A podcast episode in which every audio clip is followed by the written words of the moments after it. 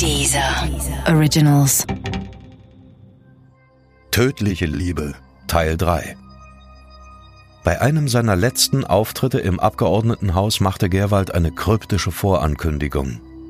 Am Ende seiner Rede sagte er voraus, dass schon bald eine Schweigeminute für ihn im Parlament abgehalten werden würde.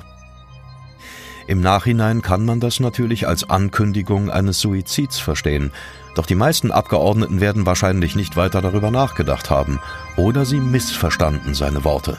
Ich habe dann erst sehr viel später mitbekommen, dass er anscheinend seelisch schon auch sehr drunter gelitten hatte, dass ihn seine Parteikollegen in der Fraktion ja mitunter regelrecht verarscht haben. Also die haben einfach nicht ernst genommen und haben, haben ihre Scherzchen auch mit ihm getrieben bis dann alle gemerkt haben, dass es ihm irgendwie wirklich nicht gut ging. Er hatte dann ja auch irgendwann in der Rede gesagt, ihr werdet alle nochmal irgendwann aufstehen. Und jeder dachte dann, gut, der plant vielleicht einen Selbstmord. Und dann hat angeblich diese Senatsverwaltung auch angeboten, da mal zu helfen. Immerhin hatte Gerwald auch öffentlich gemacht, an einer schweren Krankheit zu leiden, die innerhalb eines Jahres zum Tod führen würde. Dabei litt er mitnichten an einer solchen Krankheit. Warum er sie sich ausdachte, Darüber lässt sich nur spekulieren. Vermutlich wollte er einfach im Gespräch bleiben, nicht in der Zeitung zu stehen, kein Gesprächsstoff mehr zu sein, das war für ihn nicht mehr denkbar. Deshalb begann er wohl Geschichten zu erfinden und seine Vergangenheit mit fantastischen Ausschmückungen zu bereichern. Oder er glaubte selbst fest an seine eigenen, neu geschaffenen Realitäten. Seine Bekannte Annabel hält das für möglich glaube einfach, er hat bei vielen Sachen in seiner eigenen Realität gelebt. Also, dass das bei ihm schon wahr war und demzufolge er das so erzählen konnte, dass es in dem Moment auch, dass er auch in dem Moment nicht gedacht hat, dass er jemand anderes anlügt. Ich glaube, für ihn war das, was er in seiner Kindheit erlebt hat, so schlimm, dass es für ihn schöner war, so in seinem Kopf sich was Alternatives auszudenken.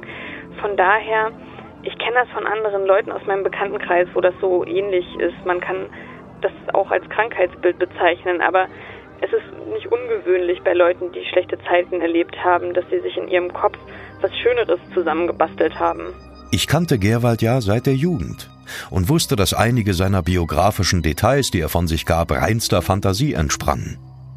Manchmal war ich regelrecht bestürzt, wenn ich hörte oder las, was er wieder erfunden hatte, aber manchmal war es eben auch die Wahrheit, so dass es für Außenstehende oft unmöglich war, die Spreu vom Weizen zu trennen. Das war eben diese Primadonna, die sich nicht genügend ja ins Rampenlicht gesetzt gefühlt hat und dann versucht hat, immer wieder Aufmerksamkeit zu heischen, dadurch, dass er irgendwelche Dinge behauptet hat. Das war wirklich so ein krankhaftes, typisches narzisstisches Verhalten was man von solchen Leuten kennt. Also auch wenn sie jemals in ihrem Leben mal in einer Beziehung mit einem narzisstischen Menschen waren, sei es in einer Liebesbeziehung oder in einer freundschaftlichen Beziehung, dann wissen sie sicher, wie schwierig das ist, weil die natürlich mitunter auch unterschiedliche Strategiewechsel anwenden, nur um die Aufmerksamkeit zu bekommen, die sich wünschen und dadurch natürlich auch nicht immer gleich durchschaubar ist, was die eigentliche Motivation hinter dem Verhalten ist, sondern es wird halt auch immer wieder ganz gut in eine Camouflage reingepackt. Ob es jene große erste Liebe tatsächlich gab, die bei einem Autounfall ums Leben kam, kann ich nicht sagen. Gerwald hat der Öffentlichkeit von dieser großen Liebe erzählt, aber ich bin nicht sicher, ob es sie wirklich gab oder ob es eher eine Art Wunschtraum gewesen ist. Wuschelkopf hatte er diese Liebe nach seinen eigenen Worten bereits damals genannt. Einen neuen Wuschelkopf, eine neue große Liebe, lernte er Jahre später als Abgeordneter der Piratenpartei kennen. Die Sache fing ganz harmlos an, als Arbeitsverhältnis. Gerwald stellte Jan als persönlichen Mitarbeiter in seinem Abgeordnetenbüro ein. Für Jan muss das erstmal eine große Nummer gewesen sein. Er hatte die Schule geschmissen und eine Lehre abgebrochen. Auch seine Eltern, eine promovierte Lehrerin und ein Psychologe, freuten sich für ihren 29-jährigen Sohn. Gerwald wollte Jan mit der Anstellung etwas Gutes tun. Davon ist Annabel überzeugt. Ja, der hatte sich bei ihm wohl beworben für ein Praktikum oder was ähnliches. Aber ich weiß nicht, ob die sich schon vorher kannten. Ich weiß halt nur, dass die mal eine Weile zusammengearbeitet haben. Aber da hat man ihm auch gesagt, dass Faxe ihm im Job eher so aus Mitleid als aus großer Kompetenz gegeben hat. Also es war jetzt nicht so, oh, den muss ich jetzt unbedingt einstellen, weil der ist so toll, sondern dass er gesagt hat, Mensch, dem muss ich eher einen Job geben, weil der braucht halt auch wirklich einen. Jan bewunderte seinen neuen Chef für dessen Kompromisslosigkeit. Aus dem Arbeitsverhältnis wurde allmählich eine Freundschaft. Gerwald half Jan beim Umzug, baute Möbel für ihn zusammen und schenkte ihm Winterstiefel. Einmal fuhren die beiden sogar zusammen in den Urlaub. Jan war es gewohnt, dass homosexuelle Männer ihn hofierten. Vielleicht genoss er es sogar, doch er war nicht homosexuell.